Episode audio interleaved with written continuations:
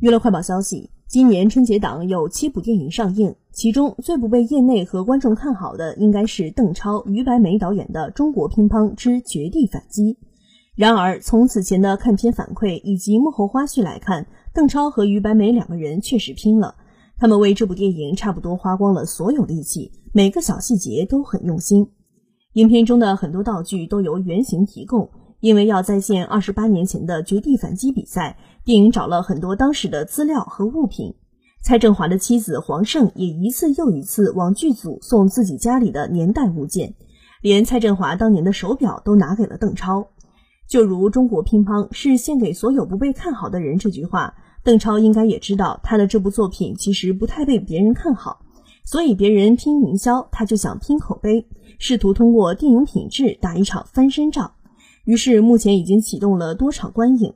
北京、上海都做了超前点映。而从目前观众的反馈来看，可以说口碑爆了，应该会给观众不少惊喜。